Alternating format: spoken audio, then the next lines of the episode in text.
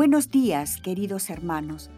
A continuación, les ofrecemos una síntesis de lo publicado el día de hoy en el blog de Toques del Padre Roberto Padrós, una selección de artículos elegidos especialmente para ustedes. Jesús nos ama.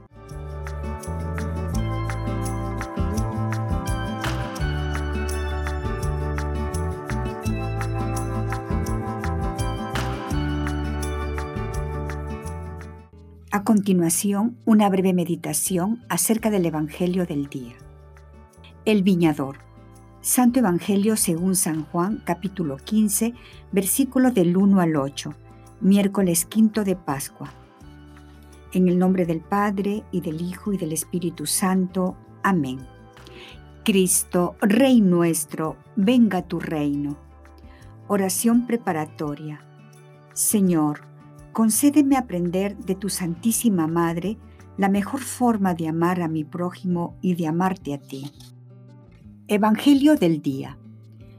Del Santo Evangelio según San Juan capítulo 15 versículos del 1 al 8. En aquel tiempo Jesús dijo a sus discípulos, Yo soy la verdadera vid y mi Padre es el viñador. Al sarmiento que no da fruto en mí, Él lo arranca y al que da fruto lo poda para que dé más fruto. Ustedes ya están purificados por las palabras que les he dicho.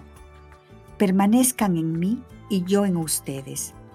Como el sarmiento no puede dar fruto por sí mismo, si no permanece en la vid, así tampoco ustedes si no permanecen en mí. Yo soy la vid, ustedes los sarmientos. El que permanece en mí y yo en él, ese da fruto abundante, porque sin mí nada pueden hacer. Al que no permanece en mí, se le echa fuera, como al sarmiento, y se seca. Luego lo recogen, lo arrojan al fuego y arde. Si permanecen en mí y mis palabras permanecen en ustedes, pidan lo que quieran y se les concederá la gloria de mi Padre consiste en que den mucho fruto y se manifiesten así como discípulos míos. Palabra del Señor, medita lo que te dice en el Evangelio. Tiempos interesantes son estos en que nos encontramos. Las circunstancias del mundo nos han permitido experimentar de un modo muy concreto nuestra propia debilidad, nuestra pequeñez.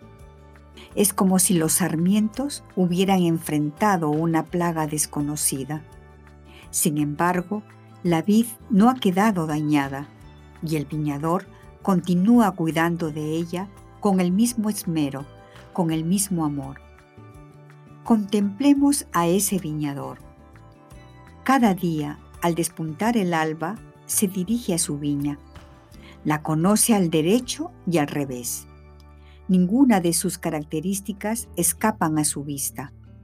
Sabe cuándo es necesaria más luz, cuándo hace falta algún nutriente, cuándo la vid crece sana, cuándo es el momento de la madurez y cuándo el tiempo propicio para la vendimia. Sí, el viñador no tiene ojos más que para su viña. Ella es el fruto de sus manos, a ella está dedicada toda su atención. Jesucristo no pudo haber empleado una mejor imagen para describir a su Padre, para describirse a sí mismo y para describirnos a nosotros. Es de todos conocido que solo una viña bien cuidada puede dar como resultado un vino de calidad. Imagina cuánto puede hacer Dios con cada uno de nosotros, pequeños sarmientos Solo hay una condición, permanecer unidos a la vida, esto es, vivir en la libertad y gloria de los hijos de Dios, acoger su amor y perseverar en la correspondencia a su gracia. Permanecer. Hemos celebrado la Pascua no hace mucho tiempo la sangre y el agua brotados del costado abierto del Sagrado Corazón de Cristo nos han purificado. Ya estamos redimidos. mas solo quien permanece en esa herida abierta por el amor, fructificando a su vez en frutos de amor, será llamado discípulo, será salvo. ¿Y quién mejor que la Santísima Virgen, a quien hoy conmemoramos bajo la advocación de Nuestra Señora de Fátima para mostrarnos el camino? Ella fue maestra en el arte de la permanencia en el amor aprendiendo de los momentos de convivencia con su hijo en el hogar de Nazaret, graduándose en la escuela del Calvario y perfeccionando la técnica en los días en que Jesús había ya ascendido de vuelta al Padre. Ella es la mujer que permanece en el corazón de Cristo. Ella es el sarmiento que ha dado el mejor vino posible. Nunca debemos dejar de advertirnos mutuamente de la tentación de la autosuficiencia y de la autosatisfacción, como si fuéramos pueblo de Dios por nuestra propia iniciativa o por nuestro propio mérito. No, de verdad, nosotros somos y seremos siempre el fruto de la acción misericordiosa del Señor. Un pueblo de orgullosos hechos pequeños por la humildad de Dios. Un pueblo de miserables enriquecido por la pobreza de Dios. Un pueblo de malditos hecho justo por aquel que se hizo maldito colgado del madero de la cruz. Nunca lo olvidemos. Separados de mí no podéis hacer nada. Lo repito, el Maestro nos dijo, separados de mí no podéis hacer nada. Discurso de Su Santidad Francisco, 7 de marzo de 2019. Diálogo con Cristo. Esta es la parte más importante de tu oración. Disponte a platicar con mucho amor con aquel que te ama. Propósito. Proponte uno personal, el que más amor implique en respuesta al amado, o si crees que es lo que Dios te pide, Vive lo que se te sugiere a continuación. Ofreceré el rezo del rosario pidiendo a la Santísima Virgen que me alcance de su Hijo la gracia de permanecer siempre unido a Él. Despedida. Te damos gracias, Señor, por todos tus beneficios, a ti que vives y reinas por los siglos de los siglos. Amén. Cristo, Rey nuestro, venga tu reino. Virgen prudentísima, María, Madre de la Iglesia, ruega por nosotros. En el nombre del Padre, y del Hijo, y del Espíritu Santo. Amén.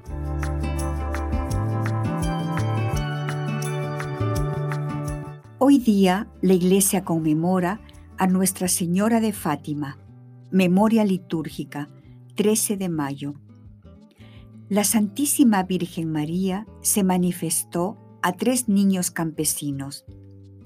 Nuestra Señora, la Bienaventurada Virgen María de Fátima, en Portugal, en la localidad de Aljustrel, la contemplación de la que, en el orden de la gracia, es nuestra Madre Clementísima, suscita en muchos fieles, no obstante, las adversidades la oración por los pecadores y la profunda conversión de los corazones.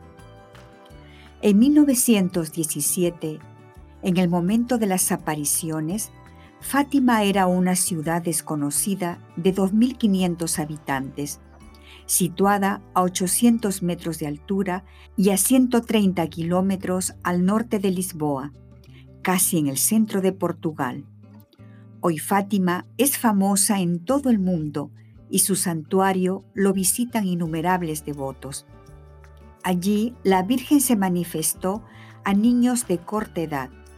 Lucía, de 10 años, Francisco, su primo, de 9 años, un jovencito tranquilo y reflexivo, y Jacinta, hermana menor de Francisco, muy vivaz y afectuosa tres niños campesinos muy normales que no sabían ni leer ni escribir, acostumbrados a llevar a pastar a las ovejas todos los días. Niños buenos, equilibrados, serenos, valientes, con familias atentas y premurosas. Los tres habían recibido en casa una primera instrucción religiosa, pero solo Lucía había hecho ya la primera comunión. Las apariciones estuvieron precedidas por un preludio angélico, un episodio amable, ciertamente destinado a preparar a los pequeños para lo que vendría. Lucía misma, en el libro Lucía Racota Fátima, relató el orden de los hechos, que al comienzo solo la tuvieron a ella como testigo. Era la primavera de 1915 dos años antes de las apariciones, y Lucía estaba en el campo junto a tres amigas. Y esta fue la primera manifestación del ángel.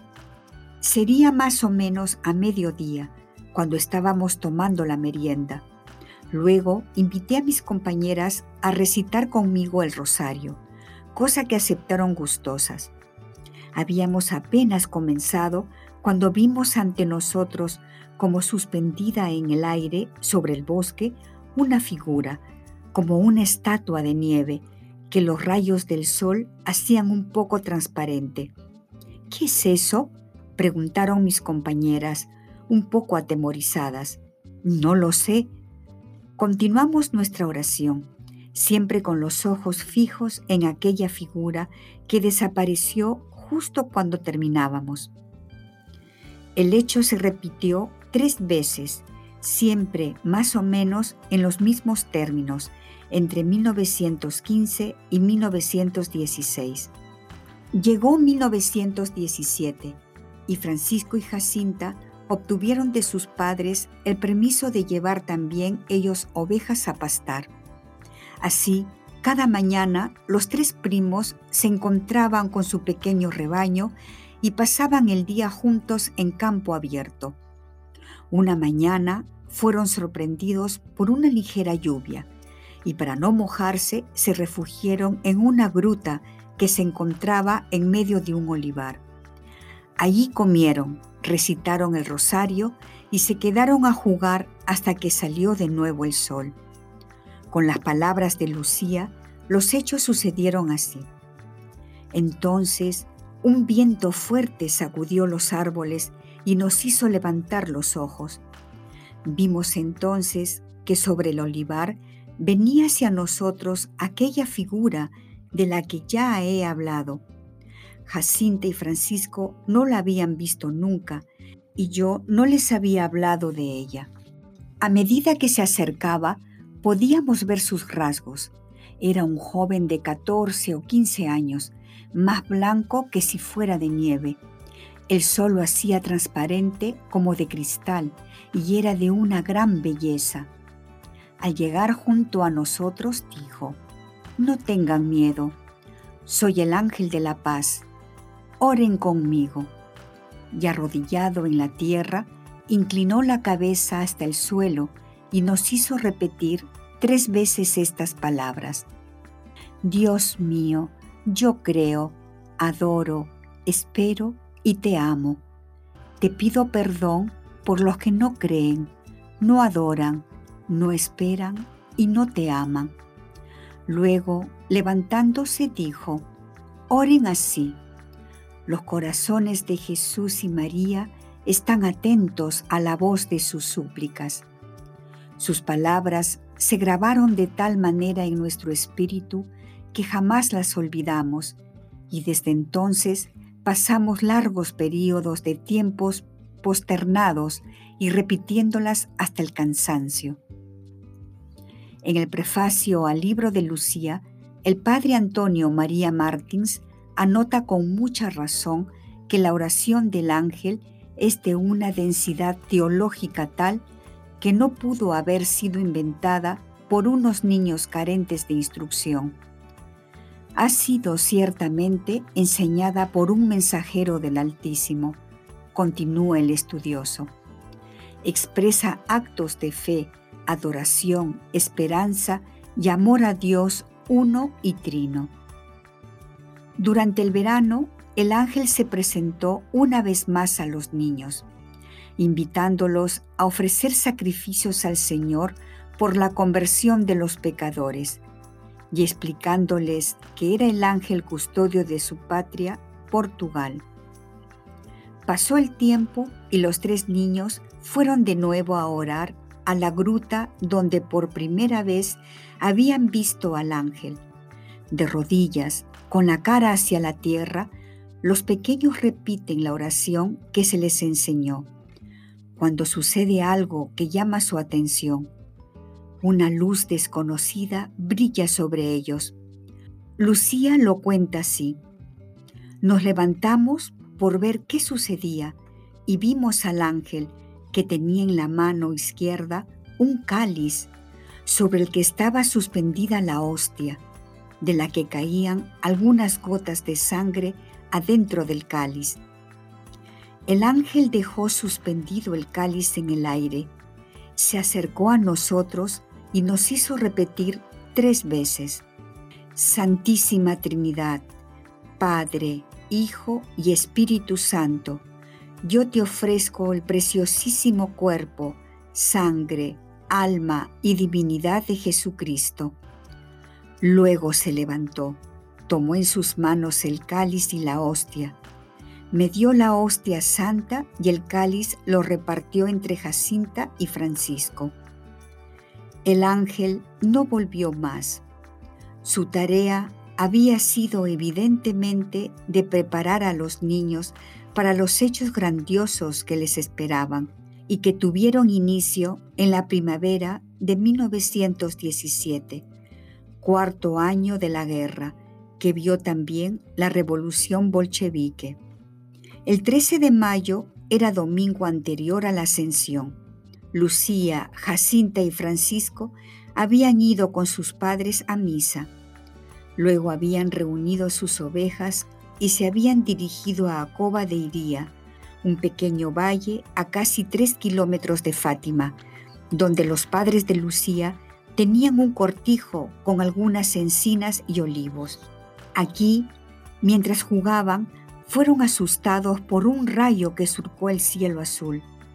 Temiendo que estallara un temporal, decidieron volver, pero en el camino de regreso, otro rayo los sorprendió aún más fulgurante que el primero, dijo Lucía. A los pocos pasos vimos sobre una encina a una señora, toda vestida de blanco, más brillante que el sol, que irradiaba una luz más clara e intensa que la de un vaso de cristal lleno de agua cristalina, atravesada por los rayos del sol más ardiente. Sorprendidos por la aparición, nos detuvimos. Estábamos tan cerca que nos vimos dentro de la luz que la rodeaba o que ella difundía, tal vez a un metro o medio de distancia más o menos. La señora habló con voz amable y pidió a los niños que no tuvieran miedo, porque no les haría ningún daño. Luego los invitó a venir al mismo sitio durante seis meses consecutivos, el día 13 a la misma hora, y antes de desaparecer elevándose hacia oriente, añadió, reciten la corona todos los días para obtener la paz del mundo y el fin de la guerra. Los tres habían visto a la señora, pero solo Lucía había hablado con ella. Jacinta había escuchado todo pero Francisco había oído solo la voz de Lucía. Lucía precisó después que las apariciones de la Virgen no infundían miedo o temor, sino solo sorpresa. Se habían asustado más con la visión del ángel. En casa, naturalmente, no les creyeron y al contrario, fueron tomados por mentirosos así que prefirieron no hablar más de lo que habían visto y esperaron con ansia, pero con el corazón lleno de alegría, que llegara el 13 de junio. Ese día los pequeños llegaron a la encina acompañados de una cincuentena de curiosos. La aparición se repitió y la señora renovó la invitación a volver al mes siguiente y a orar mucho.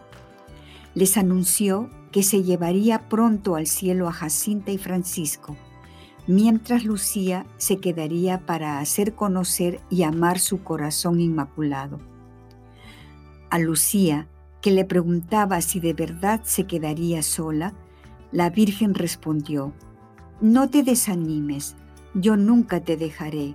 Mi corazón inmaculado será tu refugio y el camino que te conducirá hasta Dios. Luego escribió Lucía en su libro. En el instante en que dijo estas últimas palabras, abrió las almas y nos comunicó el reflejo de aquella luz inmensa. En ella nos veíamos como inmersos en Dios. Jacinta y Francisco parecían estar en la parte de la luz que se elevaba al cielo y yo en la que se difundía sobre la tierra. En la palma de la mano derecha de la Virgen María, un corazón rodeado de espinas que parecían clavarse en él. Comprendimos que era el corazón inmaculado de María, ultrajado por los pecados de la humanidad y que pedía reparación. Cuando la Virgen desapareció hacia Oriente, todos los presentes notaron que las hojas de las encinas se habían doblado en esa dirección. También habían visto el reflejo de la luz que irradiaba la Virgen sobre el rostro de los videntes y cómo lo transfiguraba. El hecho no pudo ser ignorado en el pueblo no se hablaba de otra cosa, naturalmente con una mezcla de maravilla e incredulidad. La mañana del 13 de julio, cuando los tres niños llegaron a Coba de Iría, encontraron que los esperaban al menos dos mil personas. La Virgen se apareció a mediodía y repitió su invitación a la penitencia y a la oración. Solicitada por sus padres, Lucía tuvo el valor de preguntarle a la señora quién era y se atrevió a pedirle que hiciera un milagro que todos pudieran ver.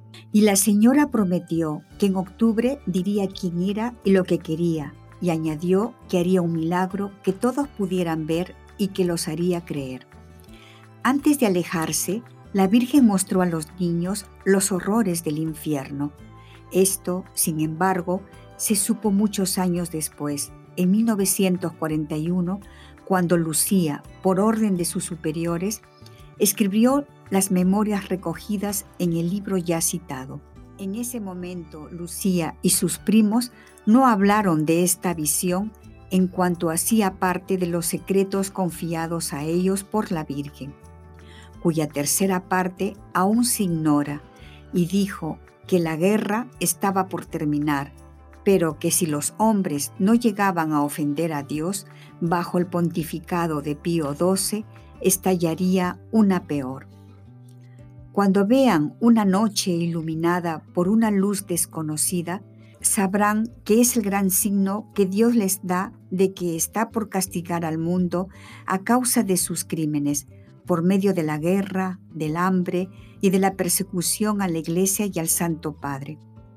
Para impedirla, quiero pedirles la consagración de Rusia a mi corazón inmaculado y la comunión reparadora los primeros sábados. Si cumplen mi petición, Rusia se convertirá y vendrá la paz. Si no, se difundirá en el mundo sus horrores, provocando guerras y persecuciones a la Iglesia. Al final, mi corazón inmaculado triunfará el Santo Padre me consagrará a Rusia que se convertirá y se le concederá al mundo un período de paz.